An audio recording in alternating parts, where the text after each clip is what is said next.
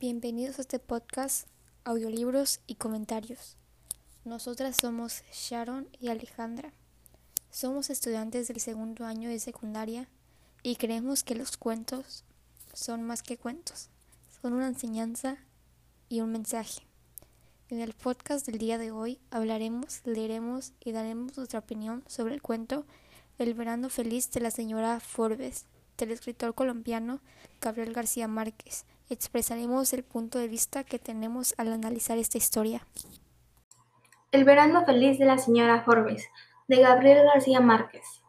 Por la tarde de regreso a casa encontramos una enorme serpiente de mar clavada por el cuello en el marco de la puerta, y era negra y fosforescente y parecía un maléfico de gitanos, con los ojos todavía vivos y los dientes de serrucho en las mandíbulas despermancadas. Yo andaba entonces por los nueve años y sentí un terror tan intenso ante aquella aparición de delirio que se me cerró la voz. Pero mi hermano era dos años menor que yo. Soltó los tanques de oxígeno, las máscaras y las aletas de nadar y salió huyendo con un grito de espanto. La señora Forbes lo oyó desde la tortuosa escalera de piedras que trepaba por los arrecifes desde el embarcamiento hasta la casa y nos alcanzó pero le bastó con ver al animal crucificado en la puerta para comprender la causa de nuestro horror. Ella solía decir que cuando dos niños están juntos, ambos son culpables de lo que cada uno hace por separado. De modo que nos reprendió a ambos por los gritos de mi hermano y nos siguió recriminando nuestra falta de dominio. Habló en alemán y no en inglés, como lo establecía su contrato de institutriz. Tal vez porque también ella estaba asustada y se resistía a admitirlo pero tan pronto como recobró el aliento volvió a su inglés pedroso y a su obsesión pedagógica. Es una murena, Elena, nos dijo, así llamada porque fue un animal sagrado para los griegos antiguos. Oreste, el muchacho nativo que nos enseñaba a nadar en aguas profundas, apareció de pronto detrás de los arbustos de alcaparras. Llevaba la máscara de buzo en la frente un pantalón de baño minúsculo y un cinturón de cuero con seis cuchillos de formas y tamaños distintos, pues no concebía otra manera de cazar debajo del agua que peleando cuerpo a cuerpo con los animales. Tenía unos veinte años, pasaba más tiempo en los fondos marinos que en la tierra firme, y él mismo parecía un animal de mar con el cuerpo siempre embadurnado de grasa de motor. Cuando lo vio por primera vez, la señora Forbes había dicho a mis padres que era imposible concebir un ser humano más hermoso. Sin embargo, su belleza no lo podía salvar del rigor. También tuvo que soportar una reprimenda en italiano por haber colgado la morena en la puerta, sin otra explicación posible que la de asustar a los niños. Luego, la señora Forbes ordenó que la descalvara con el respeto debido a una criatura mítica que nos mandó a vestirnos para cenar. Lo hicimos inmediato y tratando de no cometer un solo error, porque al cabo de dos semanas bajo el régimen de la señora Forbes habíamos aprendido que nada era más difícil que vivir.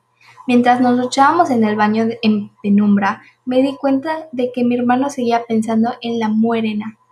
Tenía ojos de gente y me dijo, yo estaba de acuerdo, pero le hice creer lo contrario y conseguí cambiar de tema hasta que terminé de bañarme, pero cuando salí de la lucha me pidió que me quedara para acompañarlo. Todavía es de día, le dije. Abrí las cortinas. Era pleno agosto y a través de la ventana se veía la ardiente llanura lunar hasta el otro lado de la isla y el sol parado en el cielo. No es por eso, dijo mi hermano. Es que tengo miedo de tener miedo.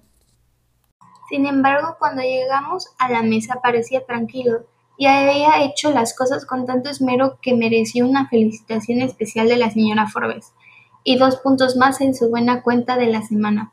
A mí, en cambio, me descontó dos puntos de los cinco puntos que ya tenía ganados, porque a última hora me dejé arrastrar por la prisa y llegué al comedor con la respiración alterada.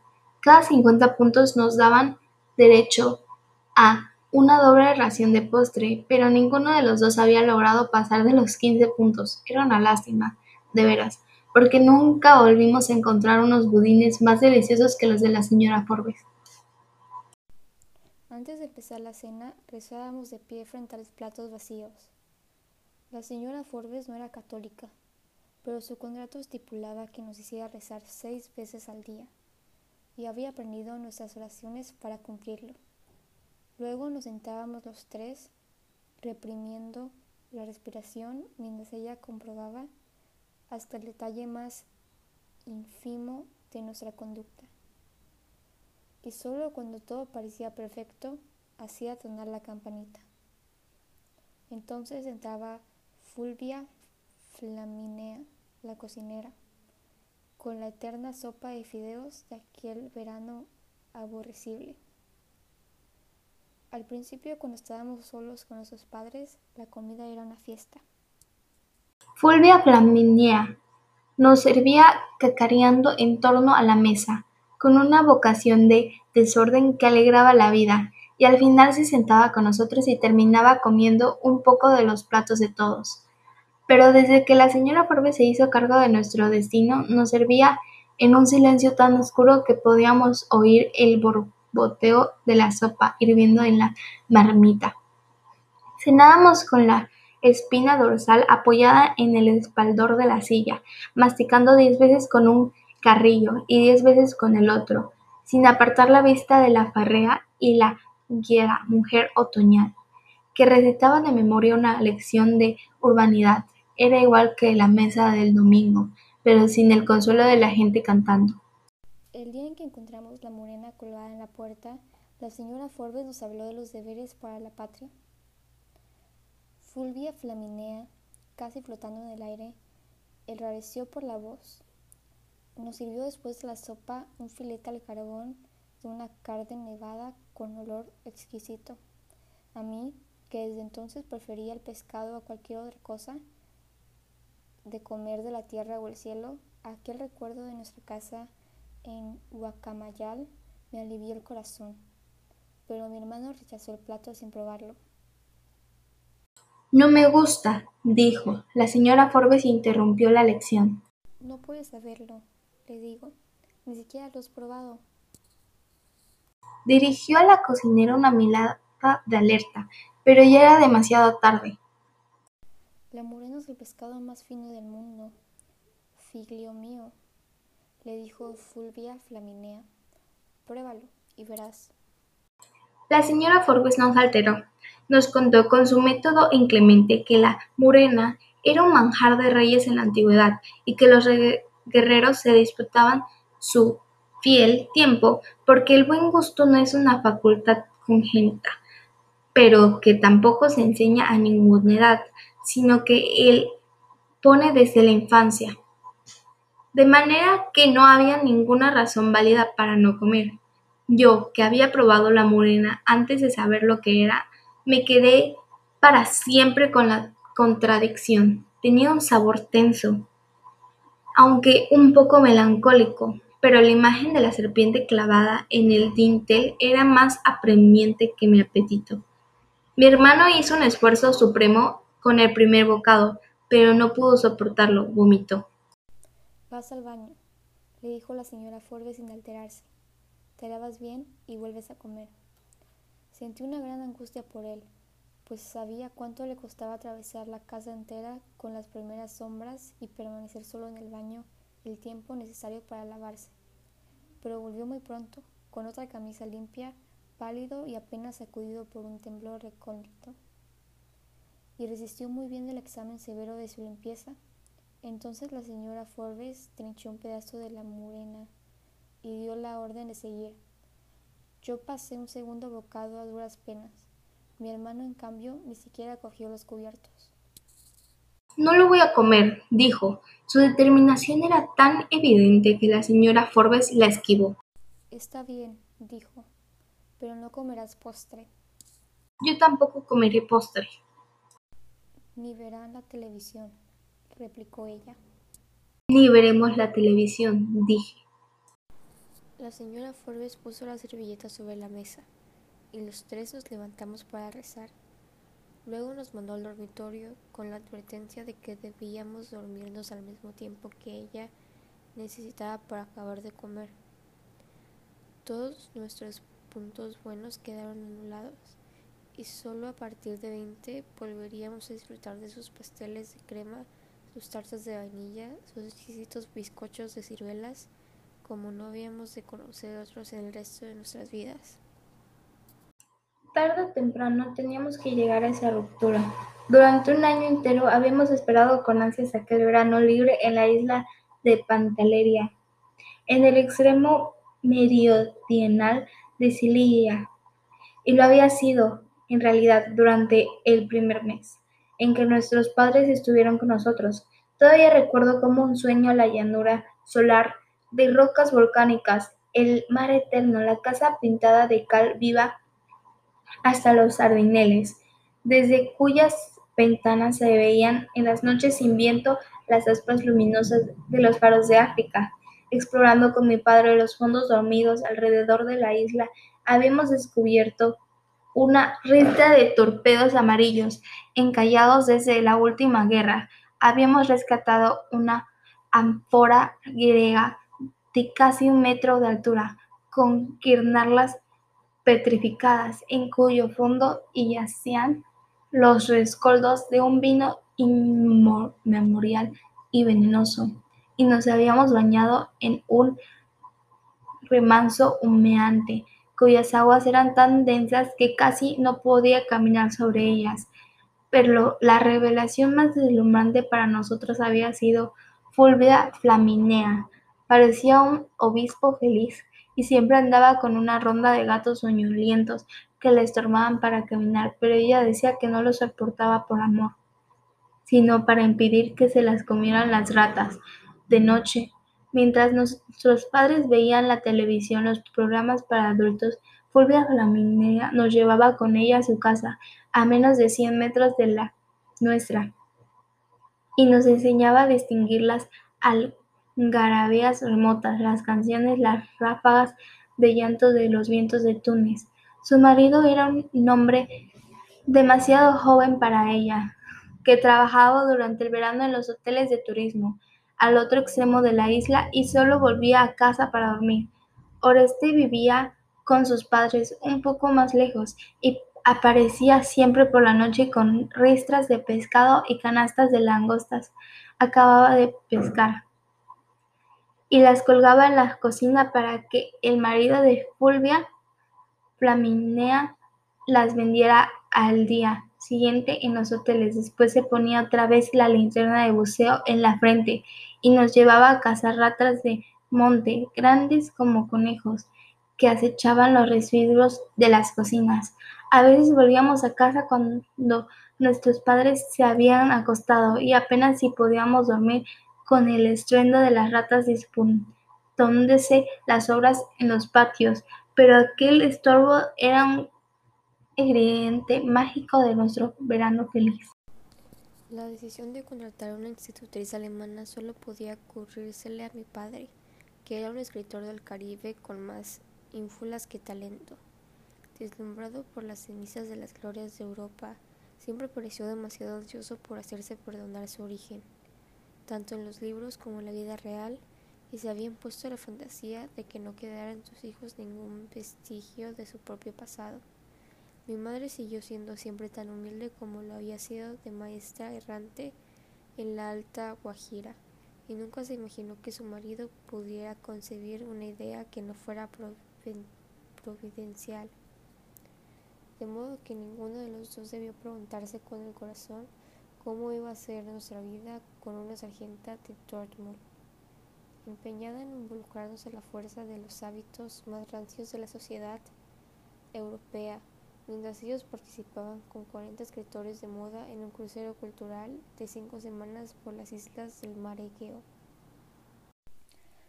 La señora Forbes llegó el último sábado de julio en el barquito regular de Palermo, y desde que la vimos por primera vez nos dimos cuenta de que la fiesta había terminado. Llegó con unas botas de miliciano y un vestido de solapas cruzadas en aquel carol meridional, y con un pelo cortado como el de un hombre bajo el sombrero de fieltro. Olía a orines de mico. Así huelen todos los europeos, sobre todo en verano, nos dijo mi padre. Es el olor de la civilización. Pero a despecho de su atuendo marcianal, La señora Forbes era una criatura escuálida. Tal vez nos habría suscitado en una cierta compasión si hubiéramos sido mayores, o si ella había tenido algún vestigio de ternura. El mundo se volvió distinto. Las seis horas de mar, que desde el principio del verano habían sido continuo distinto de imaginación, se convirtieron en una sola hora igual, muchas veces repetida. Cuando estábamos con nuestros padres disponíamos de todo el tiempo para nadar con Oreste, asombrados del arte y la astucia con la que se enfrentaba a los pulpos de su propio ámbito turbio de tinta y de sangre, sin más armas que sus cuchillos de pelea. Después siguió llenando las once en el botecillo de motor de fuera borda, como lo hacía siempre, pero la señora Forbes no le permitía quedarse con nosotros ni un minuto más del indispensable para la clase de natación submarina. Nos prohibió volver de la noche a la casa de Fulvia Flaminea, porque lo consideraba como una familiaridad excesiva con la servidumbre, y tuvimos que dedicar a la lectura analítica de Shakespeare el tiempo de antes que antes disfrutábamos cazando ratas. Acostumbrados a robar mangos en los patios y a matar perros a ladrillazos en las calles ardientes de Guacamayal, para nosotros era imposible concebir un tormento cruel que aquella vida de príncipes. Muy pronto descubrimos de que era la señora Forbes, que se pasaba la noche viviendo la vida real de mujer solitaria que ella misma se hubiera reprobado durante el día. Una madrugada la sorprendimos en la cocina con el camisón de dormir de colegiada preparando sus postres espléndidos, con todo el cuerpo embarnurrado de harina hasta la cara y tomándose un vaso de oporto con un desorden mental que habría causado el escándalo de otra señora Forbes. Ya para nos entonces sabíamos que después de acostarnos no se iba a su dormitorio, sino que bajaba a nadar a escondidas, o se quedaba hasta muy tarde en la sala viendo sin sonido en la televisión de las películas prohibidas para menores, mientras comía tartas enteras y se veía hasta una botella de vino especial que mi padre guardaba con tanto celo para las ocasiones memorables. Contra sus propias prédicas de austeridad y compostura se atragantaba sin sosiego, con una especie de pasión desmandada. Sin embargo, muy pronto nos dimos cuenta de que la señora Forbes no era tan estricta consigo misma como lo era con nosotros, y esa fue la primera grieta de su autoridad. Al principio se quedaba en la playa bajo el parasol de colores, vestida de guerra, leyendo baladas de Scrimshaw mientras Oreste nos enseñaba a bucear, y luego nos daba clases teóricas de un buen comportamiento en sociedad, horas tras horas, hasta la pausa del almuerzo. Un día pidió a Oreste que la llevara en el botecito de motor a las tiendas de, turistas de los hoteles y regresó con un vestido de baño enterizo negro y tornasolado, como un pellejo de foca, pero nunca se metió al agua. Se asoleaba en la playa mientras nosotros andábamos y se secaba el sudor con la toalla, sin embargo por la regadera, de modo que a los tres días parecía una langosta en carne viva, y el olor de su civilización se había vuelto irrespirante. Sus noches eran de desahogo. Desde el principio de su mandato Sentimos que alguien caminaba por la oscuridad de la casa, braceando en la oscuridad, y mi hermano llegó a inquietarse con la idea de que fuéramos los ahogados errantes de que tanto nos había hablado Fulvia Flaminia. Después la oíamos hablando sola en su cuarto. La oíamos recitando en su alemán melodioso fragmentos completos de Die Frau von Orleans. La oíamos cantar, la oíamos sollozando en la cama hasta el amanecer y luego aparecía del desayuno con los ojos hinchados de lágrimas, y cada vez más lúgubre y autoritaria. Ni mi hermano ni yo volvimos a ser tan desdichados como entonces, pero yo estaba dispuesto a soportar hasta el final, pues sabía que todos sus modos, su razón había de prevalecer contra la nuestra. Mi hermano, en cambio, se enfrentó con todo el ímpetu de su carácter y el verano feliz se nos volvió infernal. El episodio de la murena fue el último límite. Aquella misma noche, mientras oíamos desde la cama el traguín innecesario de la señora Forbes en la cama dormida, mi hermano soltó de golpe toda la carga del rencor que se había estado pudriendo en el alma. La voy a matar, dijo. Me sorprendió, no tanto por su decisión como por la casualidad que yo estuviera pensando lo mismo desde la cena. No obstante, traté de disuadirlo. Te cortarán la cabeza, le dije. En Sicilia no hay guillotina, dijo él. Además, nadie va a saber quién fue.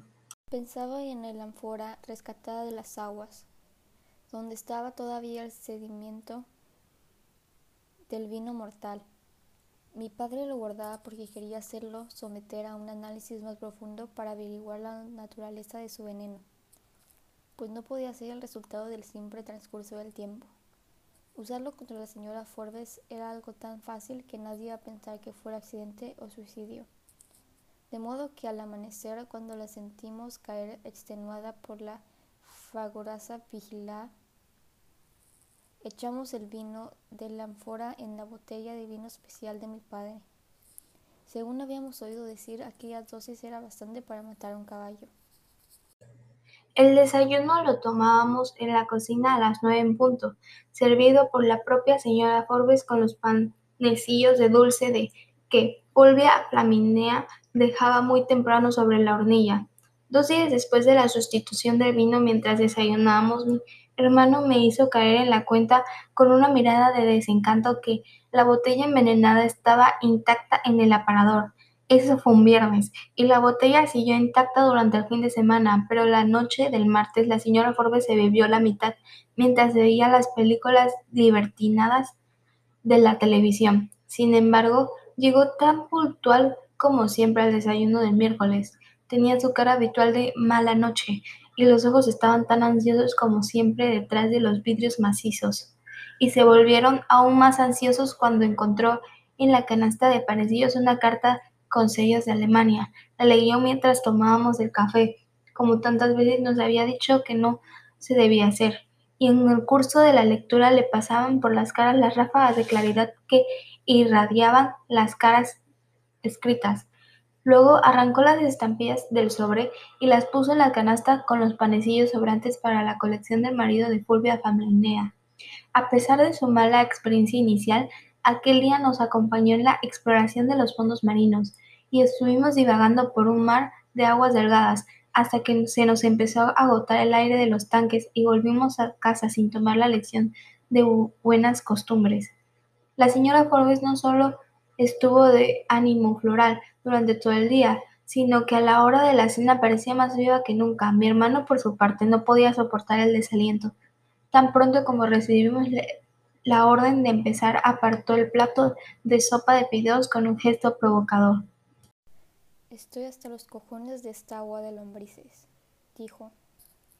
Fue como si hubiera tirado en la mesa una granada de guerra. La señora Forbes se puso pálida, sus labios se endurecieron hasta que empezó a disiparse el humo de la explosión, y los vidrios de su lente se empañaban de lágrimas. Luego se los quitó, los secó con la servilleta y antes de levantarle la puso sobre la mesa con la amargura de una capitulación sin gloria.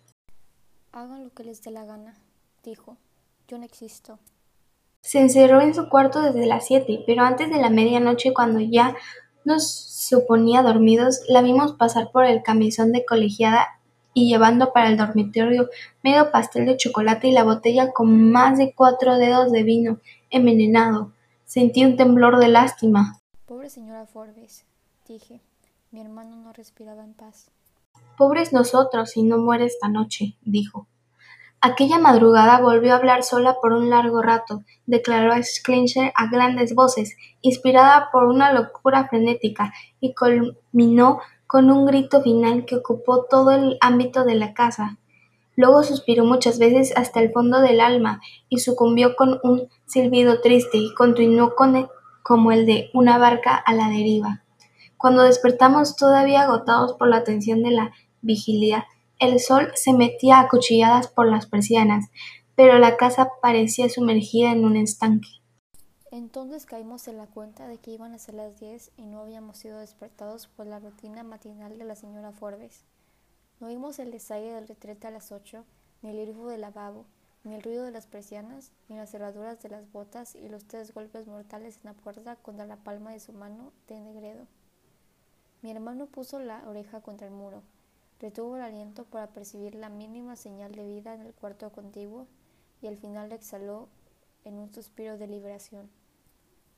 Ya está, dijo, lo único que se oye es el mar. Preparamos nuestros desayunos poco antes de las once y luego bajamos a la playa con dos cilindros para cada uno y otros de repuesto antes de que Fulvia Flaminea llegara con su ronda de gatos a hacer la limpieza de la casa. Oreste estaba ya en el embarcamiento destripando una dorada de seis libras que acababa de cazar. Le dijimos que habíamos esperado a la señora Forbes hasta las once, y en vista de que continuaba dormida, decidimos bajar solos al mar.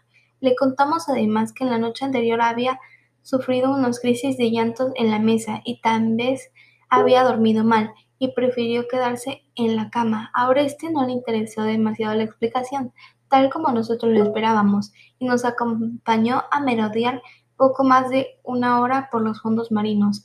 Después nos indicó que subiéramos a almorzar y se fue en el botecito de motor a vender la dorada en los hoteles turísticos. Desde la escalera de piedra le dijimos adiós con la mano, haciéndole creer que nos disponíamos a subir a la casa, hasta que desapareció envuelta de los acantilados. Entonces nos pusimos los tanques de oxígeno y seguimos nadando sin permiso de nadie. El día estaba nublado y habría un clamor de truenos oscuros en el horizonte, pero el mar era liso y diáfano, y se bastaba de su propia luz. Nadamos en la superficie hasta la línea del faro de patelería, doblamos luego unos 100 metros a la derecha y nos sumergimos donde calculábamos que habíamos visto los torpedos de guerra en el principio del verano. Allí estaba. Eran las seis, pintados de amarillo solar y con sus números de serie intactos y acostados en el fondo volcánico, en un orden perfecto que no podía ser casual.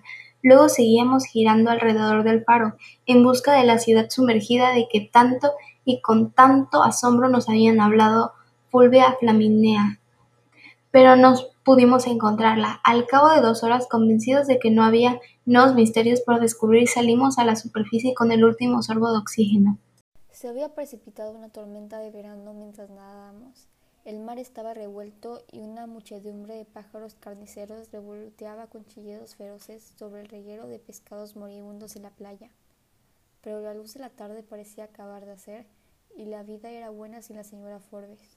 Sin embargo, cuando acabamos de subir a duras penas por la escalera de los acantilados, vimos mucha gente en la casa y dos automóviles de la policía frente a la puerta. Entonces tuvimos conciencia por primera vez de lo que habíamos hecho. Mi hermano se puso trémulo y trató de regresar. Yo no entro, dijo. Yo en cambio tuve la inspiración confusa de que con solo ver el cadáver estaríamos a salvo de toda sospecha. Tate, tranquilo, le dije. Respira hondo y solo piensa una cosa. Nosotros no sabemos nada. Nadie nos puso atención.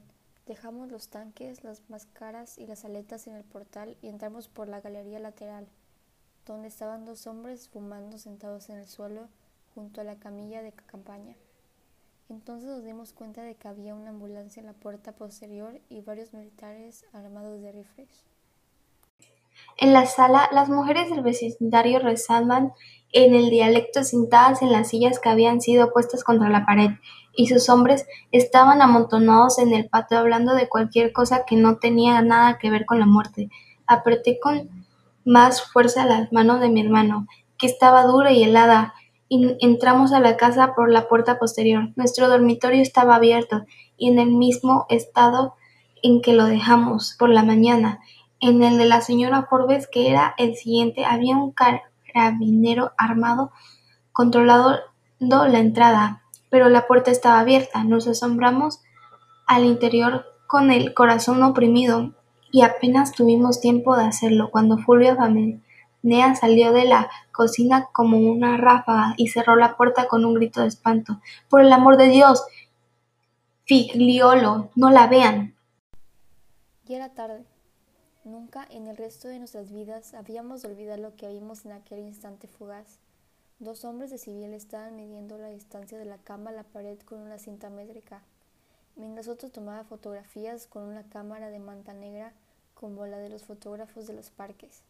La señora Forbes estaba sobre la cama revuelta. Estaba tirada de medio lado en el suelo, desnuda en un charco de sangre seca que había teñido por completo el piso de la habitación, y tenía el cuerpo cribado a puñaladas. Eran diecisiete heridas de muerte, y por la cantidad y la sevicia se notaba que había sido asentadas con la furia de un amor sin sosiego, y que la señora Forbes la había, había recibido con la misma pasión, sin gritar siquiera, sin llorar, recitando a Schiller con su hermosa voz de soldado, consciente de que era el precio inexorable de su verano feliz. ¿Sabías que este cuento fue escrito en el transcurso de 1976 y 1992? Muchos cuentos de este autor fueron escritos en distintos años, pero todos con un contexto de la Guerra Fría. Este fue publicado en un libro escrito en 1976 y publicado en 1992. ¿Qué te pareció el cuento? Bien, el cuento es muy interesante, ya que tiene un muy buen desenlace y el final fue muy inesperado para mí. ¿Y para ti? A mí me gustó este cuento, muy profundo y con una enseñanza de fondo. Este cuento es narrativo, pero se apoya en lo descriptivo y en el diálogo.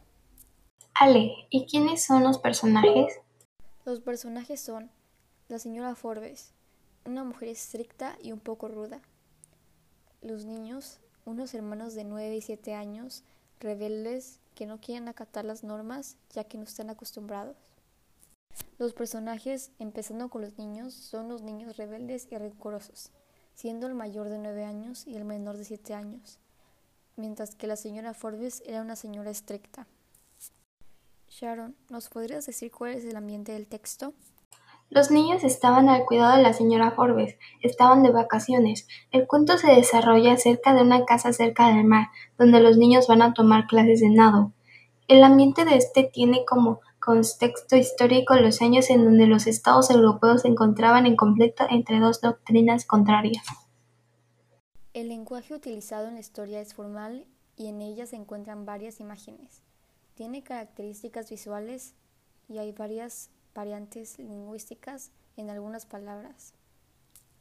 Nos pareció una historia que cada vez nos sorprendía más por sus hechos, tenía un final muy inesperado, se reflejaban distintas situaciones que ocurren en la vida real, como el que una persona imponga reglas y no las cumpla. También nos gustó mucho este libro